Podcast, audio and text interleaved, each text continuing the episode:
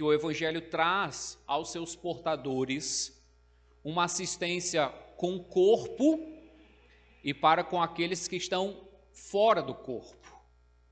Você viu comigo o apóstolo Paulo, nesse primeiro capítulo, em primeiro lugar, dando graças, depois orando, depois então cantando a Deus e ensinando os colossenses.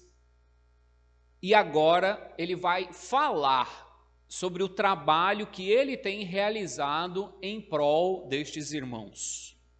Os colossenses, ou de uma forma melhor, afirmando a igreja que se localizava em Colossos, estava se permitindo ouvir, meditar e aceitar ensinos que afirmavam uma insuficiência, em resumo, da pessoa de Cristo para uma completa vida cristã. Diante disso, Epáfras, o fundador daquela igreja, recorre a Paulo, o prisioneiro, o apóstolo, o apóstolo aos gentios, a fim de que enviasse uma carta revelando aos irmãos de Colossos que eles estavam errados ao admitir ensinamentos que diminuíam a suficiência de Cristo tanto para a salvação quanto para a plena santificação. Então, hoje à noite, terminando este primeiro capítulo, nós vamos perceber Paulo vivenciando a vida de corpo, exercendo assistência para com aqueles irmãos e mostrando como deveria ser a assistência que eles deveriam prestar com todos aqueles que não fazem parte do corpo. Então vamos ler Colossenses capítulo 1, verso 24, e já vamos adentrar no capítulo 2 até verso 5. Vai assim a leitura da palavra do nosso Deus. Agora me alegro em meus sofrimentos por vocês, e completo no meu corpo o que resta das aflições de Cristo, em favor do seu corpo, que é a igreja dela me tornei ministro de acordo com a responsabilidade por Deus a mim atribuída, de apresentar-lhes plenamente a palavra de Deus. O mistério que estava oculto durante épocas e gerações, mas que agora foi manifesto a seus santos. A eles quis Deus dar a conhecer entre os gentios a gloriosa riqueza deste mistério que é Cristo em vocês, a esperança da glória.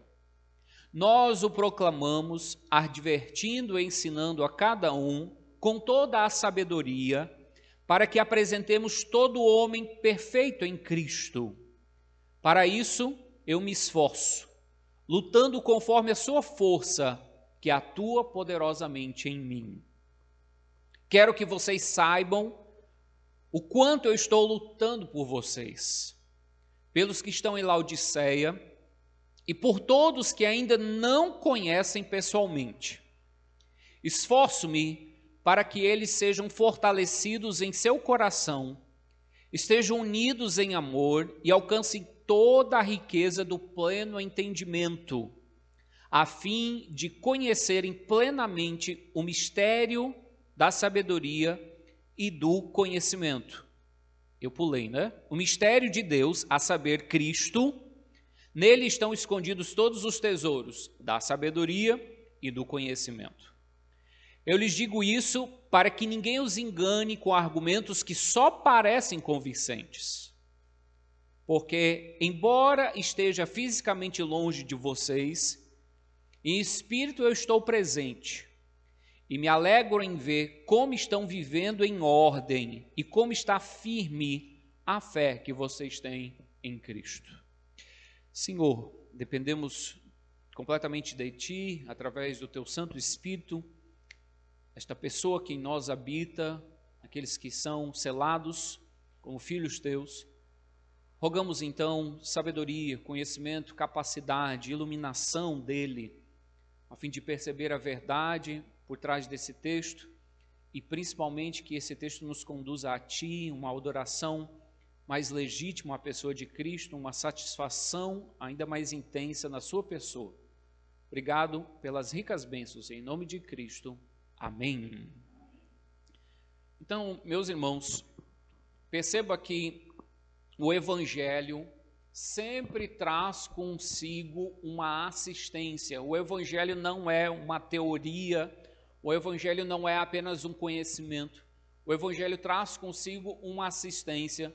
E hoje à noite, bem simples o meu esboço, uma assistência para aqueles que estão fora da igreja, fora do corpo, e uma assistência para aqueles que estão dentro do corpo.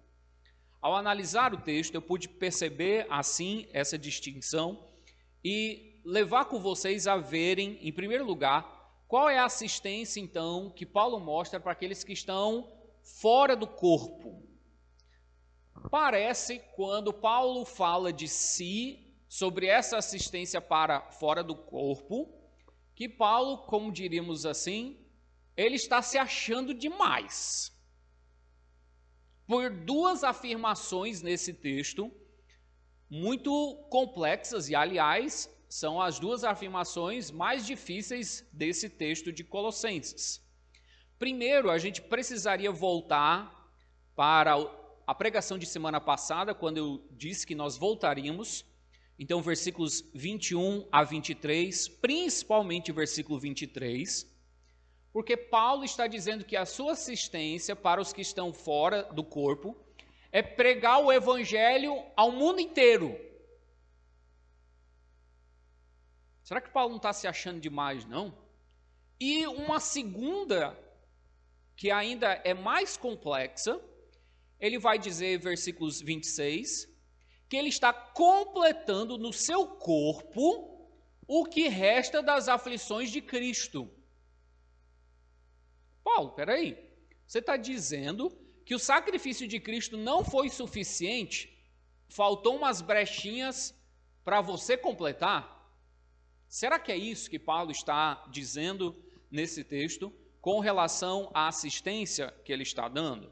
Então vamos analisar esses dois textos com um pouco mais de cuidado e olhando um pouco mais à luz do texto original. Eu quero, enquanto eu estou analisando contigo que não fuja da sua mente que Paulo está dizendo que a primeira assistência que devemos ter com aqueles que estão fora do corpo é a pregação do evangelho. A nossa conversa, o nosso trato, a forma de ter amizade deve conduzir as pessoas a Cristo. Esse é o ponto, é ganhá-las para Cristo. Paulo diz que o evangelho tinha sido pregado no mundo todo. Será que é isso mesmo? Eu fiz questão de trazer para vocês aí como vocês sabem de grego aí, ó. Então, no texto grego temos essa afirmação aí que eu queria traduzir palavra por palavra para você entendendo o que temos afirmado e crido desse primeiro texto, que é Colossenses capítulo 1, verso 23, então ele vai dizer ali, já para o final, a parte que mais nos interessa, ele diz: E não sendo afastados de a esperança do evangelho que ouvistes. Isso literalmente, e não sendo afastados, então de mais a dar esperança do evangelho que vocês ouviram. Então a parte mais complexa. O, então uma palavra só precisa ser traduzida como que foi pregado. O que foi pregado em toda, e aí temos a palavra ktisei, o kitzel, que para Paulo, pelo menos 11 vezes ele a utiliza, pode significar criação ou criatura. E a gente precisa decidir no texto qual cabe de uma forma melhor. E que foi pregado em toda criação ou criatura a sob o céu. Então temos a frase e que foi pregado em toda criação sob o céu. O que Paulo está dizendo aqui? Primeiro, quando você olha para o texto, você tem que subir comigo, pelo menos na minha Bíblia é subindo, e ir ao versículo 20 e perceber que Paulo estava cantando, falando da supremacia de Cristo, como Cristo é levado acima de tudo. Primeiro a gente viu sobre criação, depois a gente viu sobre a igreja. Aí no versículo 20 ele disse: E por meio dele reconciliasse consigo todos os homens. É assim que diz? Não. O texto faz questão de dizer ele reconciliasse consigo todas as coisas. Paulo está querendo colocar Cristo no mais alto patamar, querendo mostrar o evangelho é tão poderoso que ele não está aí apenas para salvar os homens. Aliás, o evangelho tem como objetivo secundário salvar os homens. Porque o, o compromisso primário do evangelho é a glória de Deus. Então, o evangelho está aí para glorificar a Deus e mostrar a justiça de Deus, para salvar os homens, mas também lembra, não traz não esquece, traz consigo o texto de cinco anos antes deste aqui, quando Paulo escreveu aos Romanos, que a natureza geme esperando a sua reconciliação também com Deus, quando o homem for restaurado por completo, essa natureza será restaurada. Então, toda a criação será restaurada. A gente ouve das Escrituras de um tempo em que a criança vai poder brincar com a cobra. De que os animais que eram ferozes vão comer pasto como o leão igual ao boi. E ligando com o versículo 20, temos então base para escolher qual melhor afirmação dentro do contexto é a palavra ktissel. Criação ou criatura? Então, a melhor tradução, por isso que eu já coloquei ela ali como primária, é e que foi pregado em toda a criação, a toda a criação, sob o céu. Tomando então o texto dentro do seu contexto, todos nós sabemos que, e aliás, antes de eu dizer isso, como então os estudiosos da Bíblia têm interpretado esse texto. Vamos lá, antes de eu dar qualquer afirmação. Primeira delas, pode passar, Josias, por favor. Primeiro, os, alguns teólogos têm dito o seguinte: Paulo aqui está pensando nos centros-chave para o evangelho, dos quais a mensagem de Cristo poderia ser propagada de forma mais ampla. Paulo está pensando Tá, o evangelho foi pregar a toda criatura. O que, que ele está dizendo com isso? Alguns teólogos acreditam, não, tem os centros, as grandes cidades, Colossos, Laodiceia, né? se bem que Colossos e Laodiceia, Paulo não estava ali, ah, Coríntios, Roma e assim por diante, e ali ele pregou o evangelho e essas capitais são uma representação do mundo. Alguns pensam assim. A segunda visão é há uma referência à revelação geral de Deus por toda a terra até os confins do mundo. Quem lê Romanos 10 e 18, enquanto alguém vai abrindo para lá, eu vou explicando melhor. O que Paulo estaria aqui dizendo, segundo alguns teólogos, é: Paulo não está pensando no evangelho, essas boas novas do Senhor Jesus Cristo. Ele está pensando no que nós teólogos chamamos de revelação geral. Como diz lá em Romanos 10 e 18.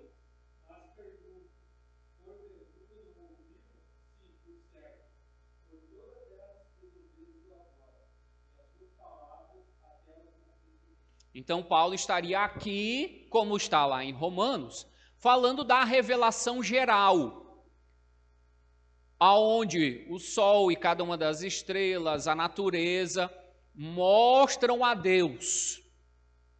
Eu tenho um grande problema, né? Cada uma delas tem uma dificuldade, a gente vai mostrando. Essa aqui principalmente, Aqui, a primeira é se foi só os centros, como pensar os centros como toda a criatura, né? Dois, é como pensar na revelação geral, se a revelação geral ela não consegue por si só salvar. Ninguém é salvo somente pela revelação geral. Eu preciso da pessoa do Senhor Jesus Cristo sendo revelada para ser boas novas. Porque a revelação por si só geral ela não salva. Ela tem poder para dar conhecimento e condenar, mas para salvar não. Na terceira, ah, no terceiro pensamento, alguns teólogos dizem Paulo está pensando num processo que está em andamento. Jesus deixou bem claro, a gente até viu semana passada salientando isso, que o evangelho seria pregado em todo o mundo, Marcos e Mateus, referências paralelas, falam até que quando o evangelho for pregado em todo o mundo, então virá o fim. O fim do mundo se dá através da pregação a todas as nações, a toda criatura. O grande problema é que se a gente voltar, volta aí para mim, por favor. Ah, ah, não, volta. Você vê que o texto faz questão de dizer que o evangelho qual é o tempo verbal aqui? Passado. Foi pregado. O evangelho foi pregado. Então, como é que foi pregado? É um processo para ainda pela frente. Então, a gente tem um problema aí com essa terceira afirmação. Quarta. Paulo está falando do Império Romano. Alguns teólogos, até conhecidos nossos, estão aí na internet, afirmam isso que o que Paulo está pensando aqui é o Império Romano. Que o Império Romano foi evangelizado, a pregação já tinha chegado em todas as províncias romanas. Mas até isso é complicado de dizer que todo o Império Romano tinha ouvido do Evangelho. Então, para mim, a única e última resposta que cabe aí, lógico que eu estou copiando de muitos outros teólogos, é a quinta afirmação, que Paulo, de certo sentido, está exagerando devido ao seu argumento para apresentar o seu ponto, que é a supremacia de Cristo acima de todas as coisas.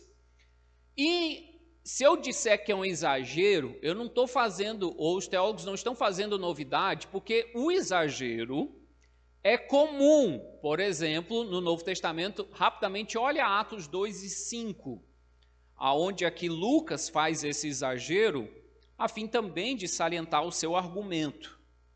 Então, Atos 2 e 5.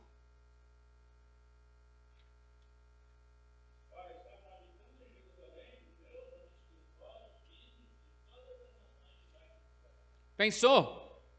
O texto aí está dizendo que lá em Jerusalém tinha judeu da onde? De todas as nações debaixo do céu. Dá para acreditar na afirmação ipsis literis desse texto? Não, ele está exagerando. Não havia judeu de cada um dos povos existentes do mundo lá em Jerusalém. O que ele está falando? Ele está mostrando o cumprimento da promessa do batismo do Espírito Santo. E aí ele está mostrando como não só ali para os judeus, mas judeus de várias nações, inclusive os gentios. Aliás, este é o mistério que Paulo está falando em Colossenses. Cristo nos gentios ou entre os gentios. Então, creio eu, quando o texto está dizendo que Paulo pregou o evangelho a toda criatura, ou a toda criação, debaixo do céu, isso mostra a sua ênfase, a sua insistência de mostrar quanto Cristo é soberano e de que ele vai alcançar o seu propósito e ele vai alcançar pessoas do mundo inteiro, de todas as tribos, povos, línguas e nações. Mas aqui ele exagera no seu argumento a fim de inculcar nos colossenses, vocês estão buscando a coisa alta, o superior, pois infinitamente mais superior é Cristo. Essa é a ideia. Ele está elevando Cristo acima de todas as coisas que Cristo alcançará o seu objetivo por ordem máxima. A lição para nós, creio eu, perdura, como a Bíblia mesmo vai dizer que toda a Escritura foi dada para o nosso ensino. É ainda a nossa assistência com relação aos ímpios o anúncio e a vivência do Evangelho. Então, de termos práticos, meus adolescentes aqui, como é que você vai gerenciar a sua amizade lá na escola com seus outros colegas? Você pode ter amigos ímpios? Pode. Até que nível vai essa amizade? Qual é o laço que une essa amizade? Além de todo o carinho, apreciação e assim por diante, você, como servo de Deus, deve amá-lo ao ponto de anunciar a Cristo de, com a sua vida, falar como se porta um cristão. E isso se dá agora para todos nós, mesmo mais maduros. A nossa vida deve ser um testemunhar. Paulo mostra a vida dele para com os descrentes, é mostrar o evangelho. Agora, Paulo fala também que ele preenche o que resta das aflições de Cristo. Como assim, nessa divulgação do Evangelho, eu ainda estou dentro desse subponto, ele diz que preenche as aflições de Cristo. Vamos de novo para o texto. Não, agora continuando, perdão. Preencham ou completo no meu corpo, na minha carne, o que resta das aflições de Cristo. Aqui não tem muito problema com a tradução do grego. Continuemos. Aqui de fato eu vou pular. Já decidi enquanto eu estava ali. Aqui eu quis trazer a narrativa de como a Igreja Católica tem interpretado esse slide e o próximo. E em resumo, eles dizem que o texto está afirmando que a missa, os sacramentos estão, de uma forma ou outra, podemos dizer, a sua teologia implica isso, que há uma necessidade ainda de cooperar com os sacrifícios que Cristo realizou. Cristo realizou o sacrifício por nossa salvação, mas nós também vamos cooperar nessa obra. Essa implicação que eles tiram desse texto, quando Paulo vai dizer que nos seus sofrimentos ele está completando no seu corpo o que resta das aflições de Cristo. Agora, o que de fato é isso que Paulo está dizendo? Eu tenho alguns estudiosos e eu gostaria de citá-los. Próximo.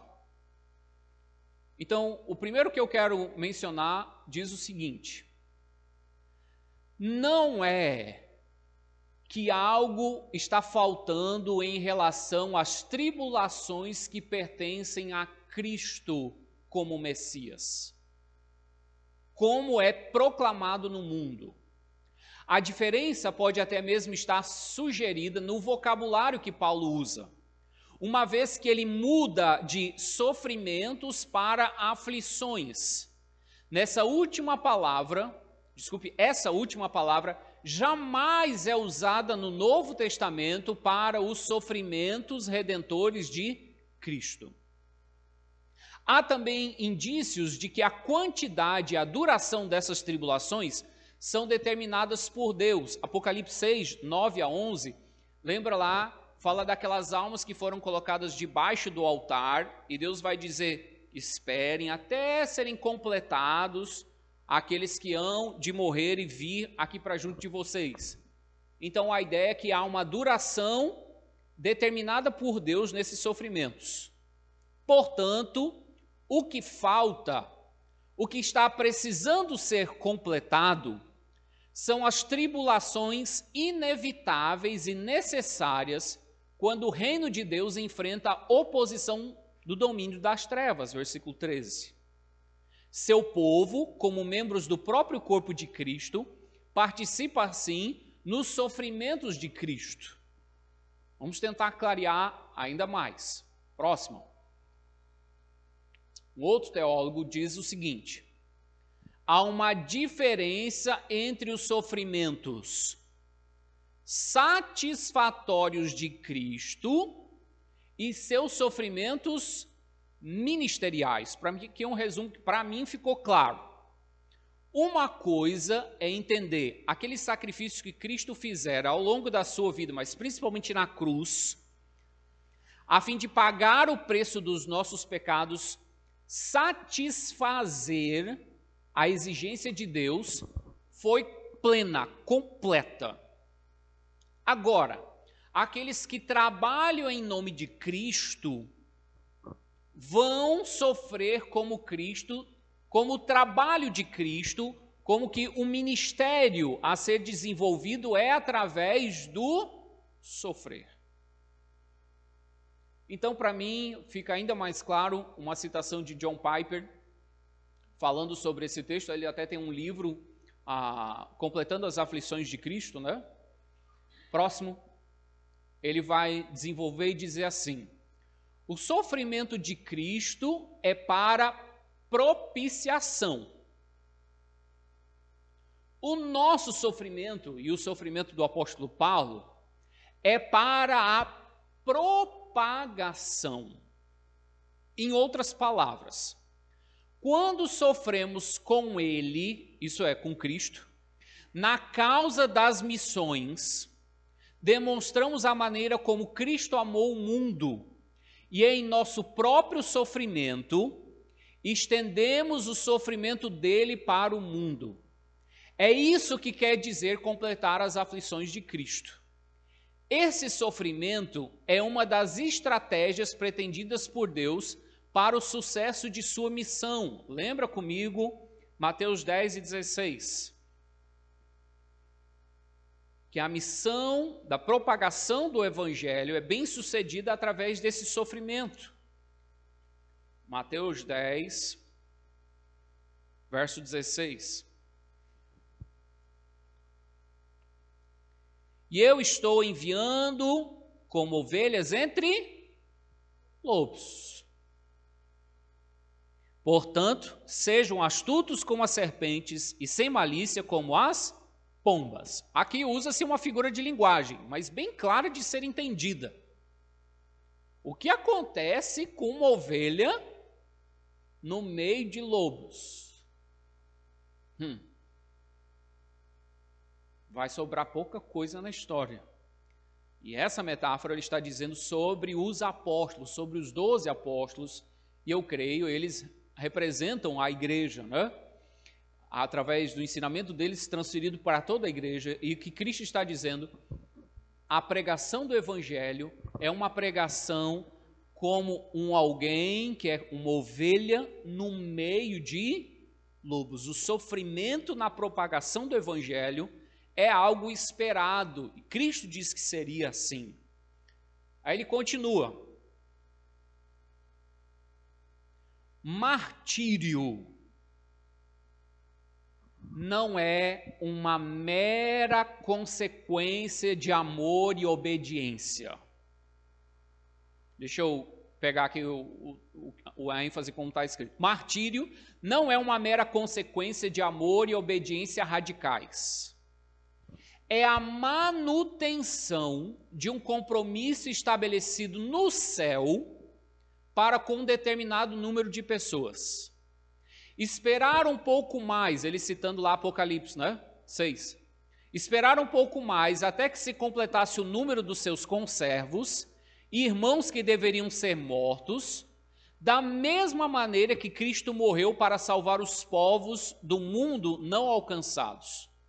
Também alguns missionários têm de morrer para salvar os povos do mundo. Cristo preparou uma oferta de amor para o mundo por meio do seu sofrimento e morte pelos pecadores.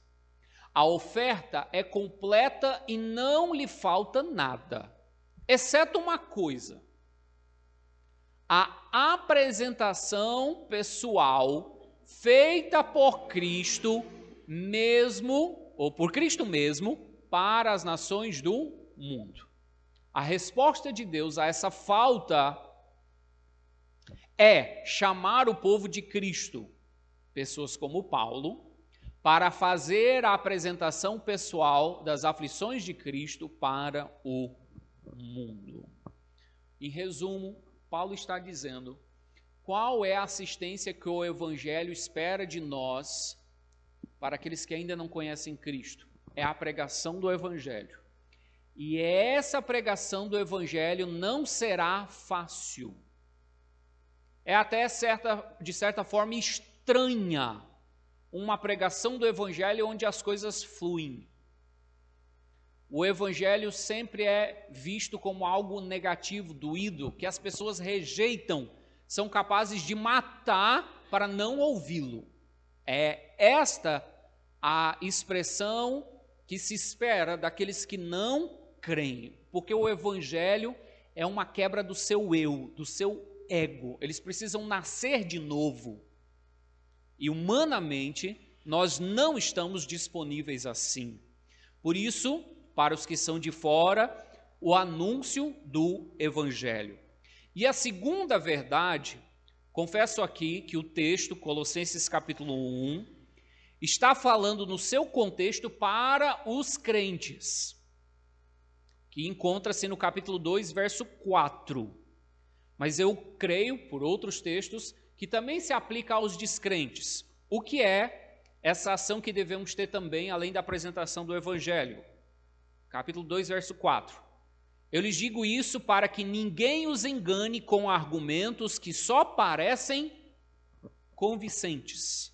O que nós temos chamado de apologética, que é a defesa da verdade do Evangelho.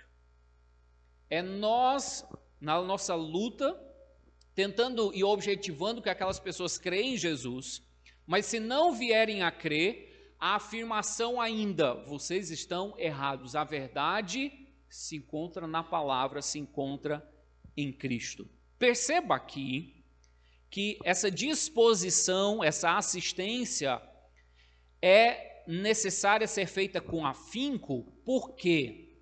Porque os argumentos do mundo eles têm características de parecerem convincentes. Talvez você podia contar experiências próprias suas. Eu posso contar quando eu me encontrei com a teoria do evolucionismo. Como aquilo fez eu cogitar e lutar dentro de mim e questionar. Coitado do pastor Humberto não sabe, né? Mas muitas noites eu ficava lá, eu acho que o pastor Humberto está mentindo para mim, né? Está mentindo para a nossa igreja. Ao ver os seus argumentos muito bem construídos, suas teorias embasadas, cheias de critérios, né, com aparência de bons argumentos de ciência. E Paulo não engana os colossenses, e eu entendo que o que vocês estão sendo seduzidos é atraente, é convincente.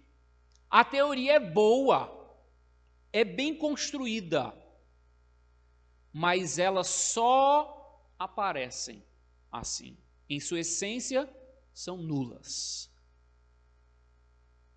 Sendo assim, eles vão lutar, ou nós cristãos vamos lutar contra essas teorias. E olha comigo, por que deve ser feito assim? No verso 21 do capítulo 1, voltando,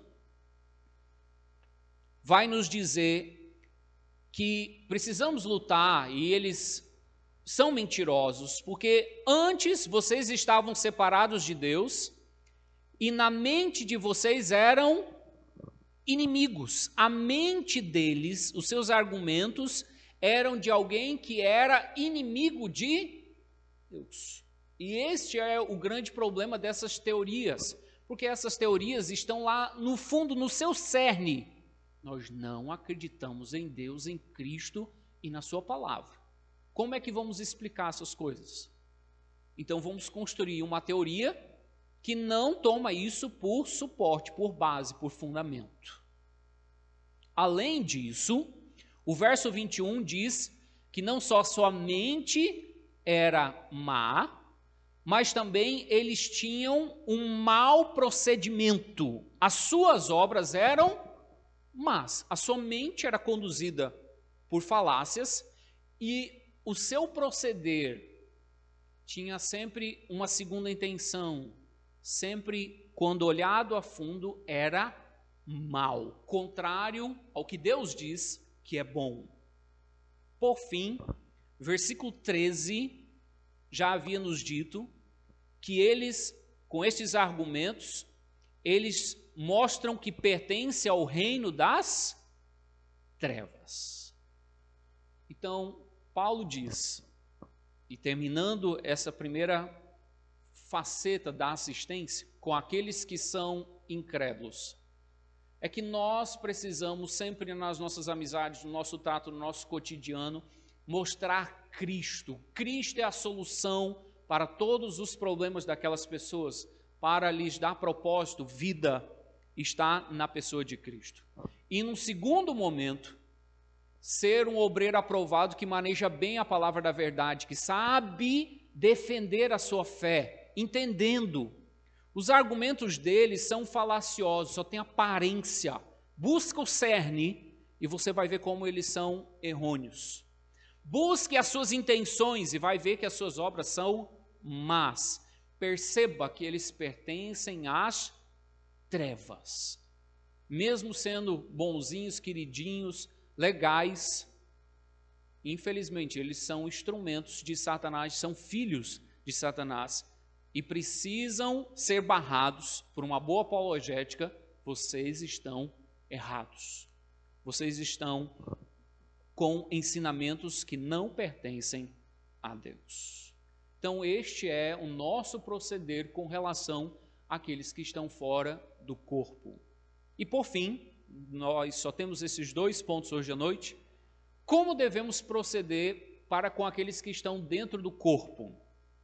E Paulo aqui é incrível.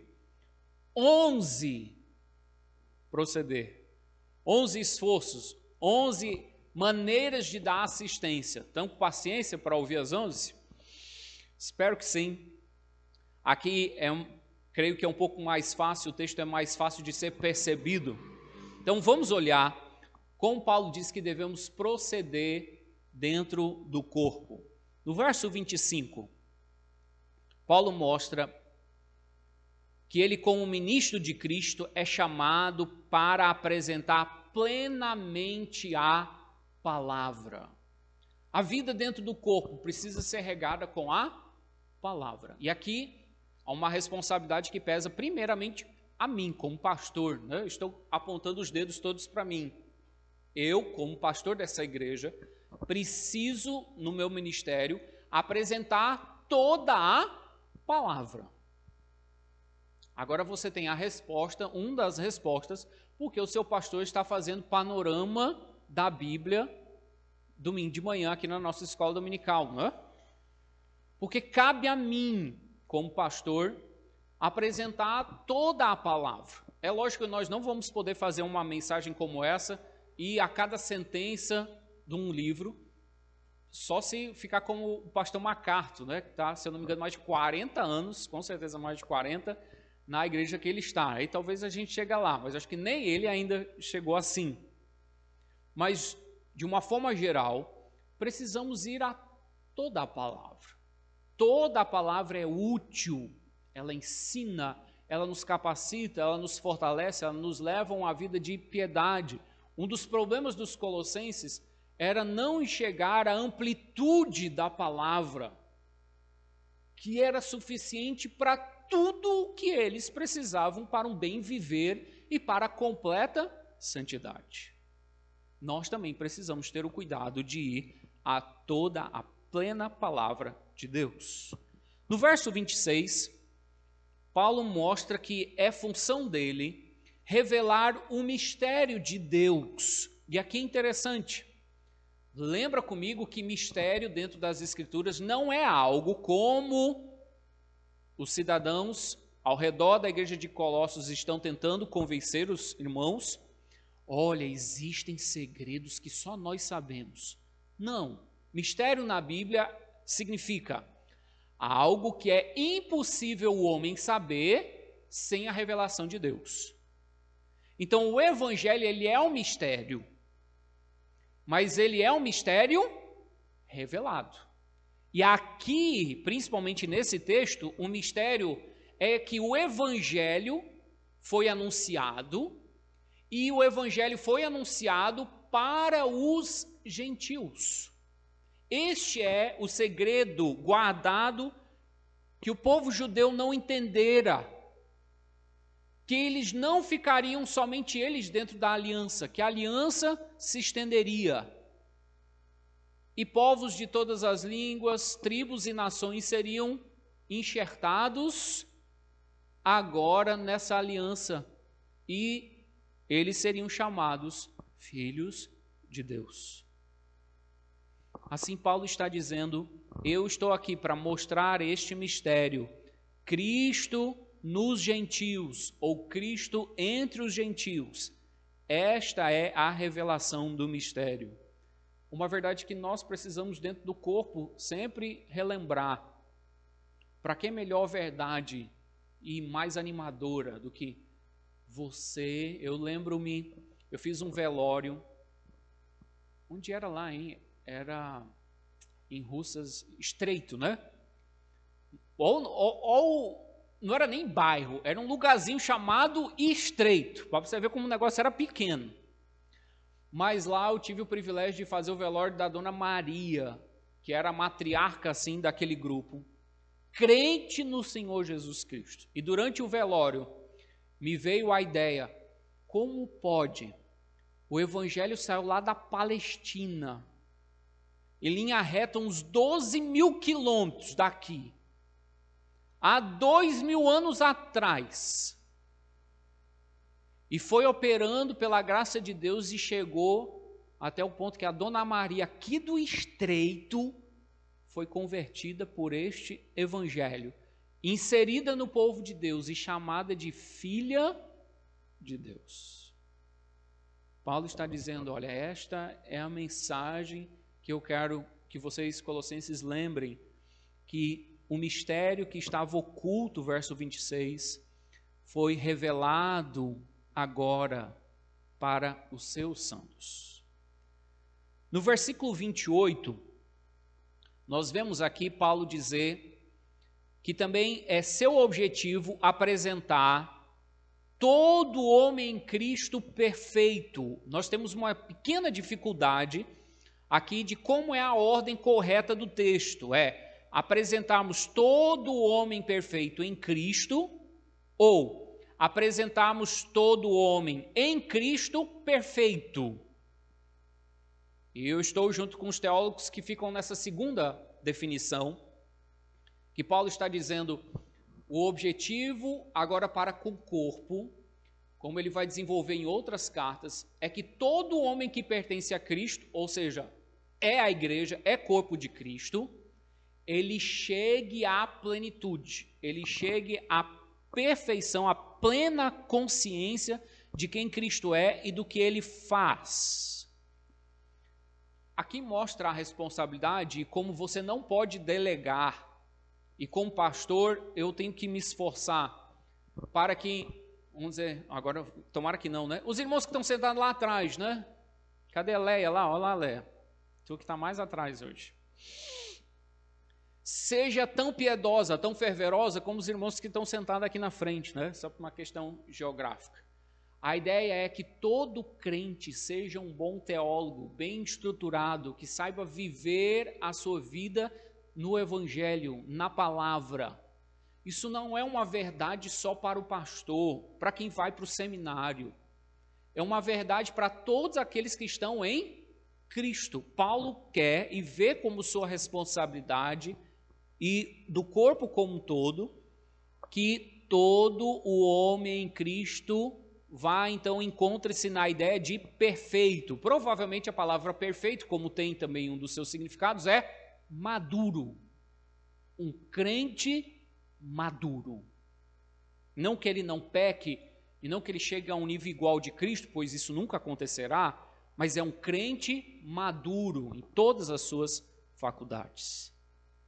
Então temos versículo 29 e capítulo 2, verso 1, quando Paulo vai dizer que para um corpo ele se esforça lutando, conforme a sua força, que atua poderosamente em mim.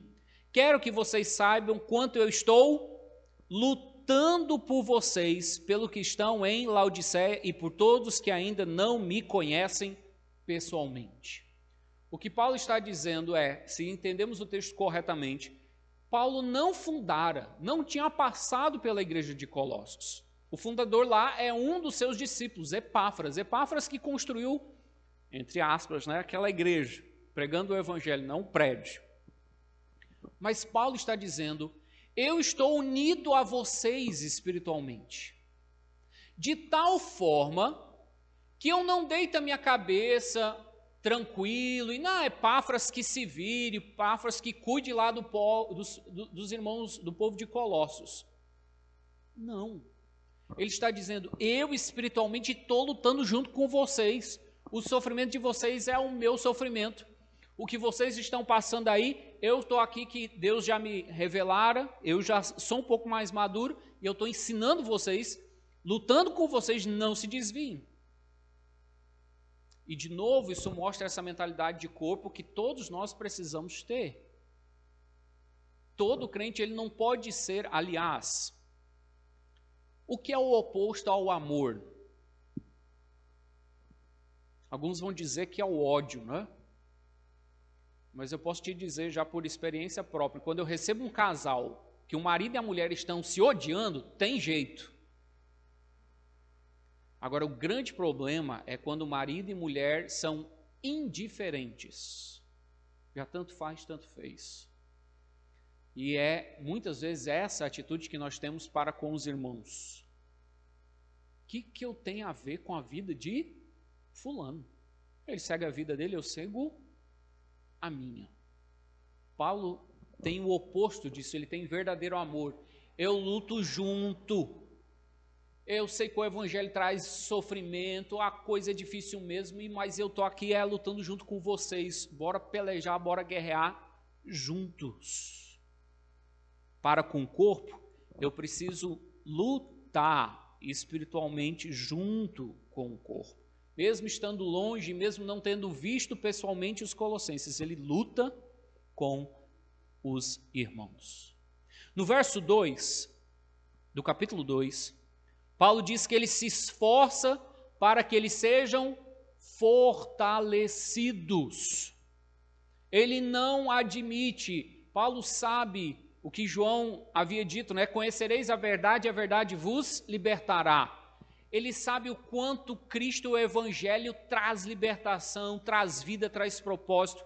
Então ele se esforça. Eu quero ver todos vocês fortes em Cristo. Eu não quero que qualquer evento de doutrina te derrube. Eu não quero que as dores, os sofrimentos que você passa te levem a desviar-se de Cristo. Eu quero você um crente forte. E é uma responsabilidade que todo corpo tem. Depois, ainda, no verso 2, ele se esforça para que eles sejam unidos em amor.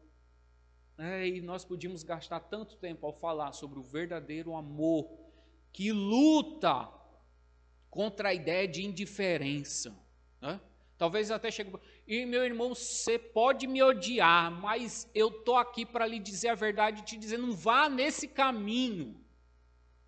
Já tivemos um jovem assim, que começou como eu interpreto contrário às escrituras a namorar, naquela época, uma senhora, uma senhora que tinha um filho, para você ver o nível, ela tinha ido à justiça e tinha perdido a guarda dos filhos. Então, peça boa era, né? E você sabe que a justiça geralmente favorece a mãe. Ela tinha perdido a guarda dos filhos. Tão terrível era. Falei com aquele jovem pessoalmente e disse Olha, talvez você vai me odiar, mas veja como você está crescendo na igreja. Eu vou te dizer, isso aí é uma mensageira de Satanás para te destruir. Juntamos outros irmãos, levamos a igreja toda. Foi um dos poucos irmãos que no dia que tivemos sessão, ele foi. A igreja teve irmãos que se levantaram e quase pediram, pelo amor de Deus, meu irmão, não faça isso. E nós tivemos que excluí-lo, discipliná-lo da igreja, mas ele não se arrependera. A igreja ali estava unida verdadeiramente em amor. Querendo por toda forma, nós não vamos deixar e tentamos segurar tudo que foi possível. Mas infelizmente não alcançamos ali. Graças ao bom Deus, o próprio Deus interveio e mais tarde ele se arrependeu e foi para uma outra igreja, depois de passar por problemas até físicos, ah, por sua rebelião contra Deus. Mas essa é a ideia do amor que une, que não deixa a indiferença, que luta junto. O versículo 2 ainda tem mais um esforço. Paulo vai dizer que ele se esforça para alcançarem toda a riqueza do pleno entendimento. Interessante, os irmãos de Colossos não são repreendidos por Paulo por algum problema. A igreja de Colossos não tem problemas a resolver. A igreja de Colossos não é fria espiritualmente. Você vê Paulo elogiando até aqui ao final. Se você olhar comigo o final do versículo 5, Paulo vai dizer que eles que ele se alegra com eles, que eles vivem em ordem, que eles estão firmes na fé em Cristo. Então são crentes zelosos. O problema é que eles perderam a grandeza de Deus e a grandeza do conhecimento de Deus. Eles achavam que estava bom, que Cristo ali, já sabemos o que Cristo tem, e eu estou ficando atraído por esses outros ensinamentos que me parece me levar mais além, uma vida ainda mais santa. E nós precisamos sempre estar ali trazendo os irmãos para a verdade. A Bíblia tem a resposta para aquilo que você precisa. Ainda no versículo 2, ele vai dizer que se esforça para conhecerem plenamente a Cristo. O grande problema estava que eles achavam que conheciam plenamente. Né? Eu ouvi de uma senhora, eu não leio mais a Bíblia porque eu já sei tudo que ela diz, não tem nada de novidade. Hum. Né? Será mesmo? Eu tenho certeza por absoluta que não, até porque os céus e a terra passarão, mas as tuas palavras não passarão. Eu creio que lá no céu daremos simplesmente continuidade ao nosso estudo da perfeita palavra de Deus. Há conhecimento aqui para toda a eternidade, toda a eternidade a gente estudando, aprendendo. Aliás, a vida eterna é esta: que conheçam a Ti, o único Deus verdadeiro a Jesus Cristo a quem enviaste. Verso 3, tem mais uma. Aliás, no verso 3 tem uma pausa quando nós estamos pensando da vida de corpo. Porque na vida de corpo, bem no meio aqui, não é?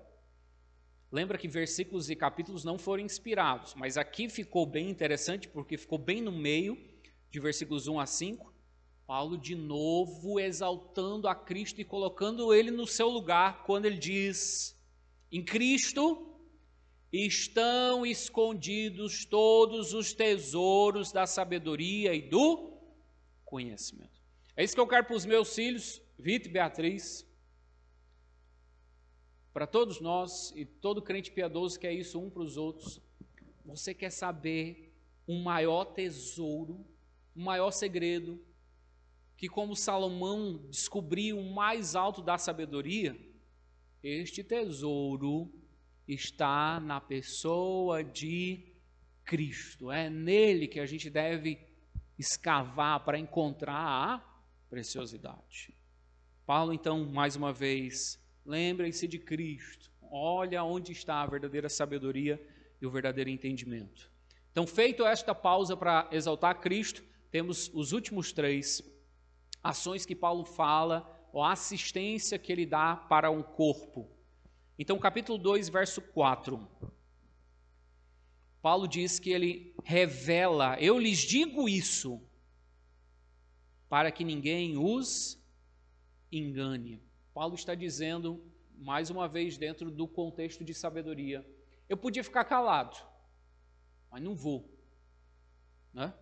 Como um, um pastor me ensinou a vivenciar. Silvana, tem, aliás, posso dizer assim: toda a verdade dói. Então, para dizer a verdade, uma das estratégias, eles usa o seguinte assim: até hoje fomos amigos. Vamos ver se a nossa amizade vai perdurar depois de hoje. Né? Porque eu podia ficar calado. Até como alguém. Você quer que seja seu amigo ou que eu fale a verdade? Paulo optaria, eu vou lhe dizer a verdade. Então ele diz: Eu lhes digo isso, para que vocês não sejam enganados, meus filhos. Não vá por esse caminho. É chato, eu estou repetindo isso de novo, falando de novo. Você não me aguenta mais, né? Mas eu não vou parar de dizer. Cadê os pais estão balançando aqui a cabeça, né? Com esses meninos adolescentes, né? Estão se vendo aqui na pessoa de Paulo, né? Eu vou te repetir de novo, meu filho, que eu te amo, eu lhe quero bem. E essa visão que a gente tem com os nossos filhos também se dá com o corpo que você seguindo nesse caminho, você vai por um caminho de engano. Tem uma aparência. Ah, o que que tem, né, pai? O que que tem, né, mãe? É só essa vez. Parece um bom argumento, mas são falácias. Falácias que não se sustentam verdadeiramente. No versículo 5, Paulo fala de uma união, e é uma palavrinha que a gente não gosta de usar muito na teologia, né? mas ela é verdadeira, mística. Quando ele diz, versículo 5, porque embora esteja fisicamente longe de vocês, em espírito estou presente. E Paulo aqui seria diminuir muito Paulo dizer só o meu espírito aqui, a minha alma, está conectada com a alma de vocês. Não é só isso que Paulo está dizendo aqui. Paulo está dizendo que a intervenção do Espírito Santo, aliás, alguns teólogos têm questionado assim, né? Será que a gente pode ler Paulo quando fala de Espírito sem pensar no Espírito Santo? Não? Quase que como isso é impossível. Mesmo quando ele fala de Espírito, o seu Espírito, está agora ele relacionado ao Espírito Santo. E é isso que ele está dizendo. Eu estou conectado com vocês, mas essa conexão não é só como que de amigo. Essa conexão se dá porque o Espírito Santo está agindo em nós e nos une. E aqui vai a nossa vida de corpo, como Paulo está vivenciando, como eu já chamei-nos a atenção lá na primeira mensagem, como que nós vivenciamos a nossa vida de irmandade com as outras igrejas, com os nossos irmãos de outras igrejas, de igrejas verdadeiramente bíblicas. O problema muitas vezes é que a gente nem ora, nem se preocupa, nem quer saber deles. Ficamos ali no nosso contexto. E nos esquecemos que a verdadeira igreja do Senhor Jesus Cristo, a qual as portas do inferno não prevalecerão contra ela, é a igreja universal. São todos aqueles crentes de fato e de verdade que Cristo salvou. E não encontram só na nossa igreja, graças a Deus. Nem dentro só da nossa denominação, graças a Deus. Paulo vai dizer: Eu estou ligado a vocês pelo Espírito Santo. E há uma conexão entre nós. Mesmo ausente, eu estou presente, unido a vocês. Nós nos, nós nos pertencemos.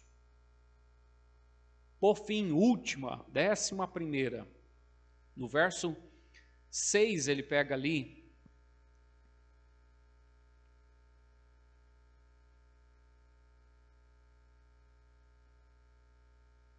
Não é verso 6, verso 5. Eu sabia que eu não tinha chegado até o verso 6. Verso 5, quando ele diz que se alegra, como eu já disse, né, em ver como estão vivendo em ordem e como está firme a fé que vocês têm em Cristo. Aqui eu vou ser cauteloso com essa última afirmação. Como eu já disse e creio, A igreja de Colossos é uma igreja singular, é uma boa igreja. Paulo não tem muitas dificuldades a tratar.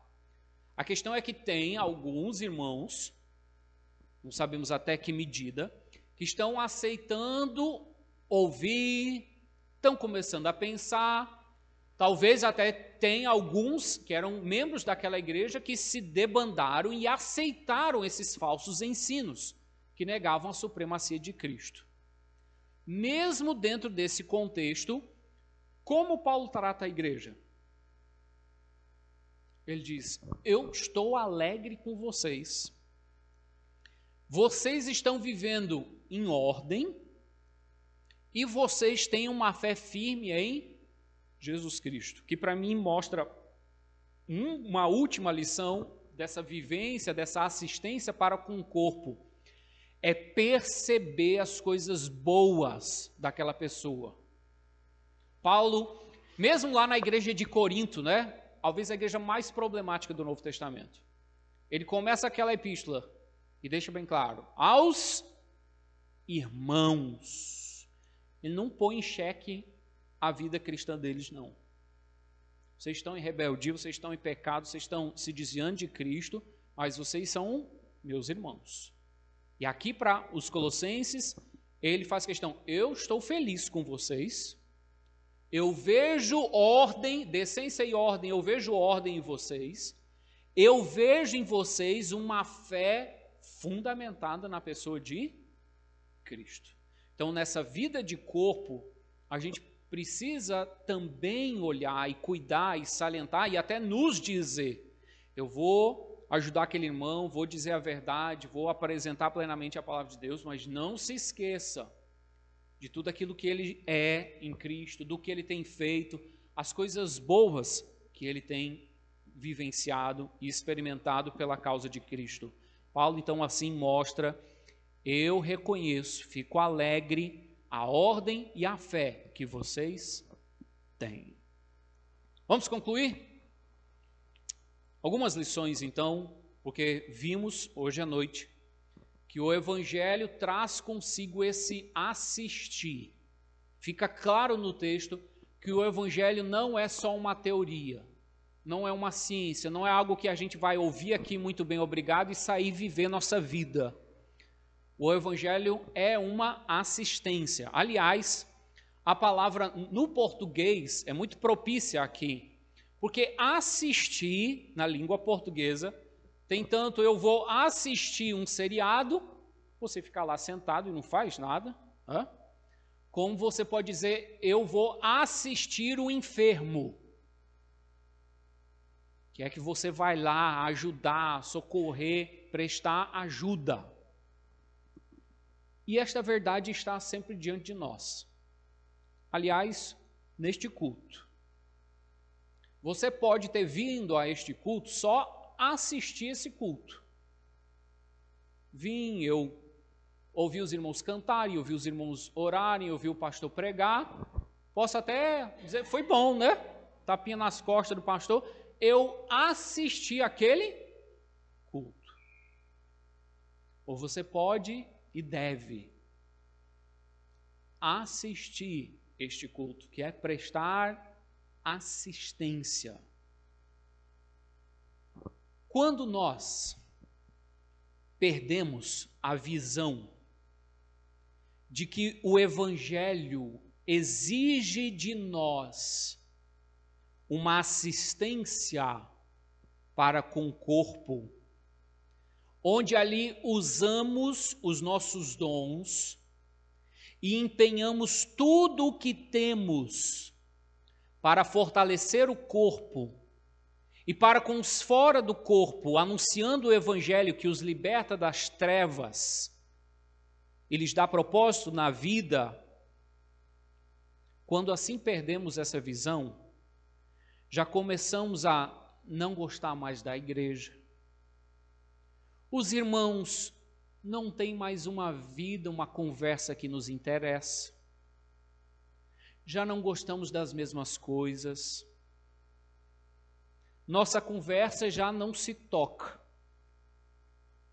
De fato, esfriamos E a desistência completa da vida de corpo e o abandono da verdade é uma consequência lógica e persistente. Posso dizer, até talvez ao momento que ela seja fatal. Nós precisamos ver e perceber que o Evangelho requer de nós essa assistência. Como segundo significado de participar, de ajudar. Eu tenho medo de na nossa igreja acontecer isso, porque eu já vi nas outras igrejas. Irmãos, talvez que estão aqui conosco, sentam, fazem muito tempo que servem à igreja, mas por algum motivo ou outro, param de servir, começam a esfriar, começam a ser indiferentes. Já tanto faz. Se eu vou para a sessão, tanto faz, tanto fez o que, que vão decidir, eu não me importo mais. Se o irmão sofre ou não, se o irmão está alegre ou não, isso já não mais me importa. E a gente vai esfriando, esfriando, esfriando. E a consequência lógica é você abandonar a igreja, é você sair daqui. E muitas vezes, infelizmente, como Paulo até mesmo disse, já no capítulo 1, daqueles que se esfriaram e não continuaram no Evangelho. Então, olhemos ao nosso coração e lembra, não há outra forma de viver a vida de corpo. Não há como uma parte do nosso corpo ficar estagnada, ser indiferente ao resto do corpo. O corpo precisa estar em ação. Você precisa saber qual é seu dom, como você coopera para esse trabalho, a fim de que todos em Cristo alcancemos a maturidade, a perfeição. Terceira verdade há o perigo da estagnação na assistência. A assistência ao corpo se dá até o ponto de apresentar todo o homem em Cristo perfeito. E para aqueles que estão fora do corpo, a pregação do evangelho vai até chegar ao mundo inteiro, sua extensão. E o tempo até que o, vim, o fim venha. Assim, não há para nenhum crente um momento que ele pode dizer: Eu já fiz o suficiente. Tá bom, eu estou estagnado. Aquele tipo de crente que nós conseguimos reconhecer porque vive salentando os seus méritos do passado. Olha, eu fiz isso, eu fundei a igreja tal, eu fiz isso, isso e, e mostra, né? E, você, e hoje, meu irmão, o que você faz? E a vida dele está estagnada. É um perigo imenso. Foge daí. A vida cristã, ela é vívida, ela carece de uma assistência regularmente. Por fim, o nosso pecado em não reconhecer o senhorio e a capacitação de Cristo para conosco. Confesso, e não me tenha de forma alguma como exemplo, mas eu preciso me humilhar diante do Senhor e não há outra forma de dizer. Quando eu me olho chegando perto dos 40 anos de idade, e confesso e olho, metade da minha vida já se foi. Né? Será que eu vou passar dos 80? E me pergunto, o que eu tenho feito pela causa do Evangelho e de Cristo? Por um outro lado, eu não posso negar o senhorio e a capacitação de Deus sobre mim e que está sobre todos vocês. Como Deus tem sido poderoso infinitamente para pegar aquele menino envergonhado. Eu lembrei do irmão Elton e da irmã Gorete tirando fotos no dia do casamento deles, né? Que não olhava nem para as fotos, tamanha vergonha, tamanha timidez diante das pessoas. Para alguém que a minha professora dizia do primeiro ano que eu não sabia nem ler, fiquei de recuperação. A professora era tão ruim que quando um dos meus colegas lia na sua classe, ele desmaiou, literalmente, tamanho os gritos que ela dava. E pela graça de Deus, hoje eu tenho pendurado na minha parede um diploma de formado em letras. E já tive o privilégio de pregar a tantas pessoas. E esse poder que atua em mim era o mesmo que atuava em Paulo, é o mesmo poder que está sobre todos os crentes, porque Deus diz: recebereis poder ao descer sobre vós o Espírito Santo, e sereis as minhas testemunhas. E esse poder está sobre toda a igreja, porque o Espírito Santo é o selo do qual Deus no céu, se pensássemos a porta do céu, o que eu posso ver? Qual é o convite que te traz e permite entrar às portas do céu? E nós apresentaremos o selo do Espírito Santo. Assim, ninguém aqui pode se menosprezar e se diminuir, eu não posso. Você recebeu todo o poder no Espírito Santo. Será difícil? Com muitas dores e muitas angústias, como Paulo aqui mostra que seria como sofrimento, como ele disse, completando os sofrimentos das aflições de Cristo, porque a pregação do Evangelho será marcada por este sofrimento. Mas o poder de Cristo está conosco. Que Deus nos abençoe, que possamos perceber e viver que o Evangelho traz consigo a assistência. Vamos orar? Senhor, obrigado por essa noite, por essa verdade que precisa ficar fincada no nosso coração. Evangelho é assistir. É assistir tanto em contemplar o nosso Senhor, Salvador, Criador de todas as coisas, Supremo, como também é assistir o teu corpo, é assistir aqueles que estão fora. Essa verdade perdure em nossos corações. Em nome de Cristo. Amém. Deus nos abençoe. Uma boa semana para todos nós.